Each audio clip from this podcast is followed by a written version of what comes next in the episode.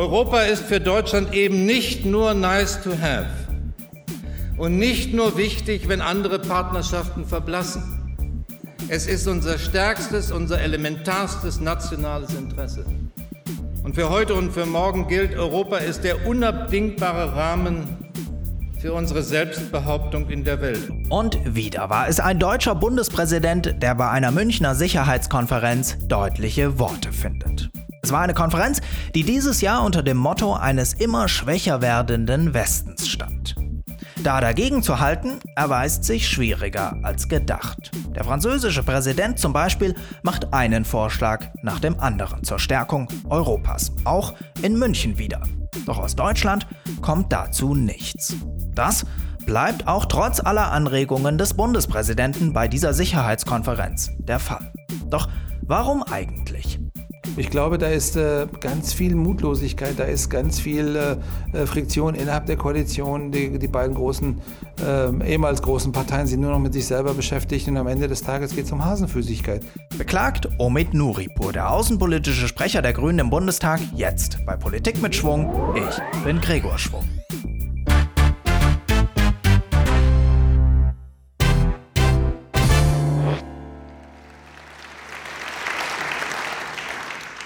What an amazing crowd.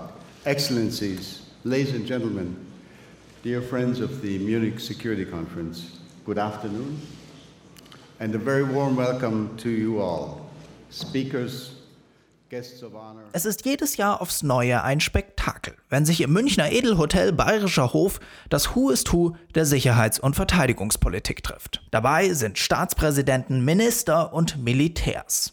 Und lange Zeit waren die in München anwesenden Personen recht guter Stimmung. Man war sich einig, man hielt zusammen und die Bedrohungslage war überschaubar.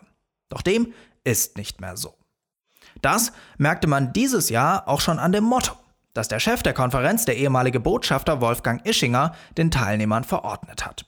Westlessness, Westlosigkeit, eine Welt mit einem immer unbedeutenderen Westen. Gründe dafür gibt's viele. Die USA machen, was sie wollen, ohne Rücksicht auf ihre Partner, ziehen sich aus Weltregionen zurück, kündigen Verträge und unternehmen Alleingänge, deren Folgen andere zu tragen haben. Russland ist es gelungen, durch gezielte Aggression seine Macht auszubauen und in jeder Krise der Welt seine Finger im Spiel zu haben. China baut ebenfalls seinen Einfluss aus. Zwar eher leise, aber hier in München war zu spüren, wie das dennoch jeden Politiker umtreibt. Jetzt ist das aber nicht alles von gestern auf heute geschehen. Schon vor einigen Jahren hatte Bundeskanzlerin Angela Merkel gefordert, Europa müsse, Zitat, sein Schicksal nun ein Stück weit selbst in die Hand nehmen. Und auch die neue EU-Kommissionspräsidentin Ursula von der Leyen kündigte bei ihrem Amtsantritt an, dass die neue Kommission eine geopolitische sein werde. Was das konkret bedeuten könnte, das haben wir dann von Emmanuel Macron gelernt, dem französischen Präsidenten. Nicht nur zur generellen Zukunft der EU hat der Franzose ja schon viele Vorschläge gemacht, auch zur europäischen Verteidigung. Und den jüngsten vor gut einer Woche bei seiner Rede an der Militärakademie in Paris. Und den wiederholte er am Samstag bei seinem Auftritt in München. Aber ich sage jetzt, wir müssen einen strategischen Dialog führen mit allen Partnern, die das wünschen, auch über den atomaren Bereich. Und in diesem Rahmen sind wir bereit, gemeinsame Übungen durchzuführen. Ziel ist, eine gemeinsame strategische Kultur zu schaffen. Seit dem Brexit ist Frankreich nämlich das einzige Land mit Atomwaffen in der EU. Und warum auf diesem Gebiet Europa mehr zusammenarbeiten müsse, schiebt Macron gleich hinterher. Ich denke, wir müssen jetzt ganz offen sagen, wenn wir ein souveränes Europa wollen, wenn wir unsere Völker schützen wollen, dann müssen wir diesen Punkt betrachten, auch in Deutschland. Und seine Beweggründe, warum er nicht nur einen Dialog über Atomwaffen in Europa, sondern auch generell einen über europäische Verteidigung fordert, erklärt er so.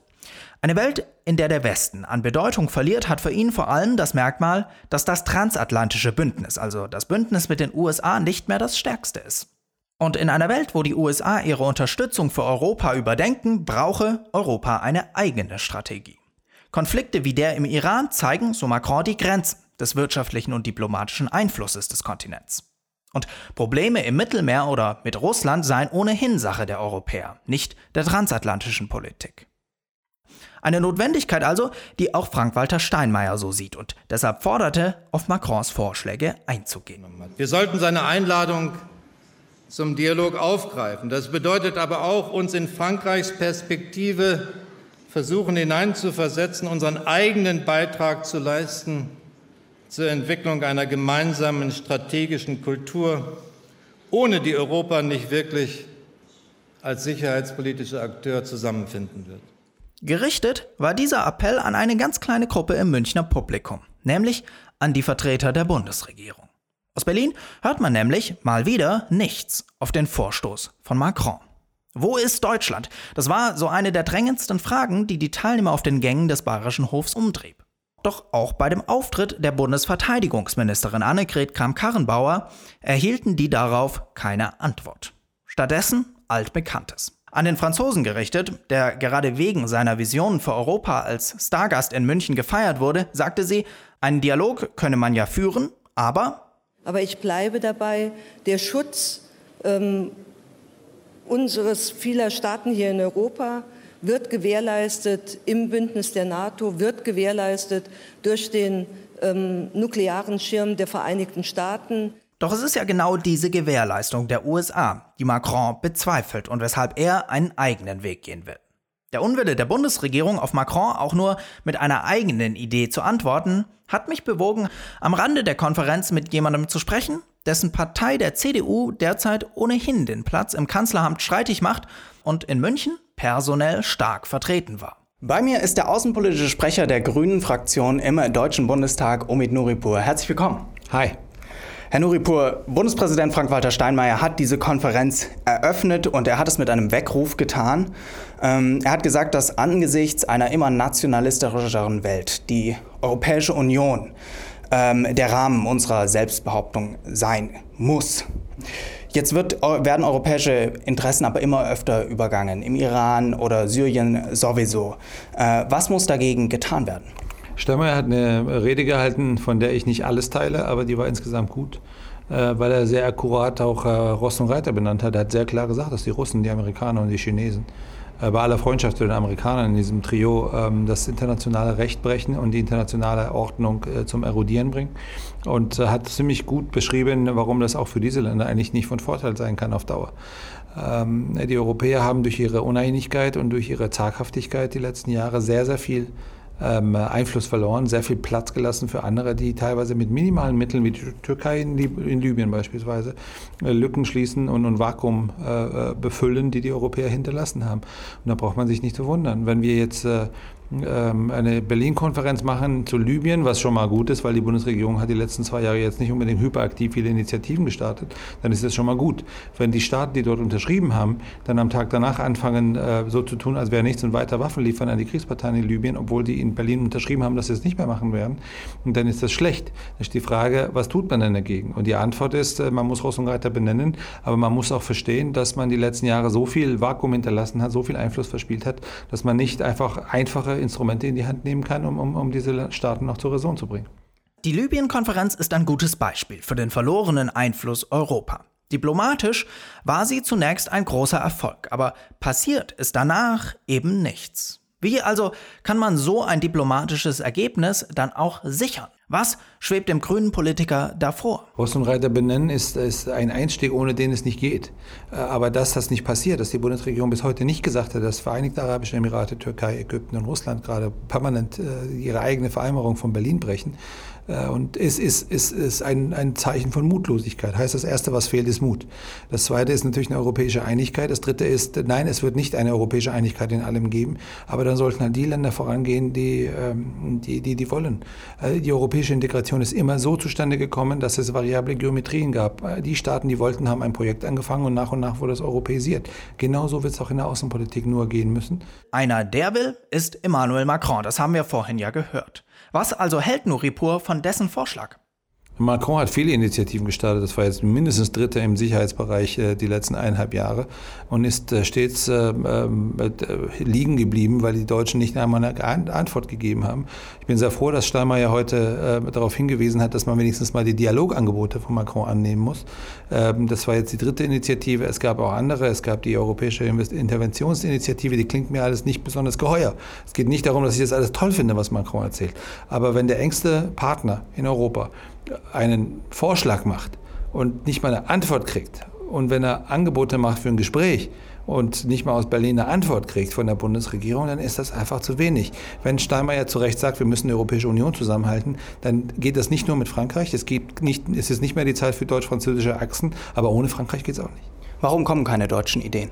Ich glaube, da ist äh, ganz viel Mutlosigkeit, da ist ganz viel äh, äh Friktion innerhalb der Koalition. Die, die beiden großen, äh, ehemals großen Parteien sind nur noch mit sich selber beschäftigt und am Ende des Tages geht es um Hasenfüßigkeit. Wenn wir die amerikanische Politik beim Atomabkommen, was dafür da ist, dass unsere Nachbarschaftsregion nicht nuklearisiert wird, eindämmen wollen, müssen wir auch den Mut haben, Dinge zu tun, die den Amerikanern nicht gefallen. Haben wir diesen Mut nicht, werden wir nirgendwo hinkommen.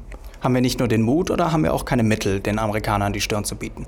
Wir haben, äh, das sieht man am Atomprogramm gut, äh, Atomabkommen gut, das ist ja auf dem Tisch. Die Amerikaner wollen Iran von allen Finanztransaktionen ausschließen. Die Europäer haben daraufhin versprochen, und zwar im September 2018 schon, dass sie ein Gegeninstrument dafür bauen werden. Das Instrument ist gebaut, das heißt Instex. Es ist eine Zweckgesellschaft, die äh, sitzt in Paris, die ist bereit, die kann das. Ähm, alles ist bereitgestellt. Nur müsste man den Mut aufbringen zu sagen, gut, wenn es deutsche Firmen gibt, die humanitäre Güter in den Iran verkaufen wollen und dafür Gelder aus dem Iran bekommen, wir reden über Medikamente, über Krebsmedikamente für Kinder, ähm, dann, äh, dann soll das möglich sein. Aber der Mut fehlt, weil man Angst hat, dass die Amerikaner dann wieder, wieder, wieder aufstehen und sagen, wegen Medikamenteverkäufe in den Iran werden wir die, die, die, die, die, die Strafzölle auf eure Autos anheben. Das ist bizarr. Aber nochmal zurück zur Frage der europäischen Abschreckung, denn so eine könnte man durch eine irgendwie geartete europäische Zusammenarbeit bei Atomwaffen nun mal erreichen. Macron spricht da von europäischer Souveränität. Dass Nuripur das Schweigen der Bundesregierung kritisiert, ist klar, aber wie würde er darauf antworten? Atomwaffen, sagt er mir, lehnt er komplett ab. Ich glaube, dass äh, der, der größte, die größte Macht äh, die Europäische Union auch projizieren kann, äh, andere ist. Äh, wir haben jetzt die ganze Frage von Deterrence, also Abschreckung Richtung Russland. Seit Jahren wird das diskutiert, seit 2014, seit der Annexion der, der Krim, die wir nicht hinnehmen können. Ähm, wir müssen einfach feststellen, die Russen machen äh, Abschreckung alter, alter Schule sehr gut wenn die plötzlich mit 90.000 Mann an der estnischen Grenze auftauchen, wenn plötzlich ein U-Boot russischer Art, äh, ein Atom-U-Boot auch noch im, im Hafenbecken von Stockholm auftaucht. Da, wollen wir wirklich diese Art von Abschreckung? Ich sage jetzt mal, was Abschreckung ist, was funktioniert europäischer Art. Das, das BIP von, äh, von, von Polen und der Ukraine war 1990 ungefähr auf dem gleichen Niveau. Jetzt ähm, ist Ukraine ein bisschen untergegangen. Das hat was mit Korruption zu tun. Das hat aber auch was damit zu tun, dass ein Teil des Landes von Russland besetzt wird, illegalerweise, und ein anderer Teil des Landes äh, besetzt ist. Die sind im Krieg. Äh, während Polens BIP sich versechsfacht hat. Der Grund dafür ist die europäische Integration. Das ist das, was richtig Angst und Schrecken verbreitet in Moskau. Und die Tatsache, dass auch die Menschen in Russland, wenn sie sich angucken, nicht nur die ökonomische Prosperität äh, und das Wunder des Friedens, sondern auch die Freiheiten, die wir in der Europäischen Union haben, dass, dass das natürlich für sie extrem spannend ist und extrem attraktiv ist. Unser Lebensmodell ist unsere Art von, von Abschreckung. Und ich finde, daran, aufzuarbeiten, daran zu arbeiten, ist das mit Abstand Wichtigste. Das bedeutet, dass wir natürlich äh, unsere Demokratien zusammenhalten müssen, dass wir natürlich unsere offenen Gesellschaften auch äh, aufrechthalten müssen müssen. Das ist schwer genug. Ähm, das ist die einzige Art von Abschreckung, die funktioniert. Aber drei französische äh, Atomsprengköpfe versus ich weiß nicht wie viele Tausende von, von russischen, wen erschreckt das eigentlich? Eine Mahnung von Omid Noripur. Vielen herzlichen Dank für das Gespräch. Danke Ihnen. Okay, fassen wir mal zusammen. Der französische Präsident Emmanuel Macron hat die Bühne der Münchner Sicherheitskonferenz genutzt, um seine Aufforderung zu wiederholen, in Europa mehr über Verteidigung zu sprechen, eingeschlossen der nuklearen. Es war der Kontext einer Welt, in der die Europäer immer mehr auf sich alleine gestellt sind, die Bundespräsident Steinmeier veranlasste zu fordern, darauf zu antworten. Auch der außenpolitische Sprecher der Grünen, Omid Nuripur, kritisiert scharf, dass Deutschland das nicht tut. Doch in der Sache würde auch er Macron nicht zustimmen. Er sieht die Macht Europas in seiner wirtschaftlichen Stärke. Dass die allerdings derzeit nicht genutzt wird, sieht er als Zeichen der Mutlosigkeit seitens der Bundesregierung. Und das war Politik mit Schwung von der Sicherheitskonferenz in München. Ich hoffe, euch hat die Folge gefallen. Falls ja, empfehlt sie doch gerne mal euren Freunden weiter, damit der Podcast ein kleines bisschen mehr Aufmerksamkeit erhält.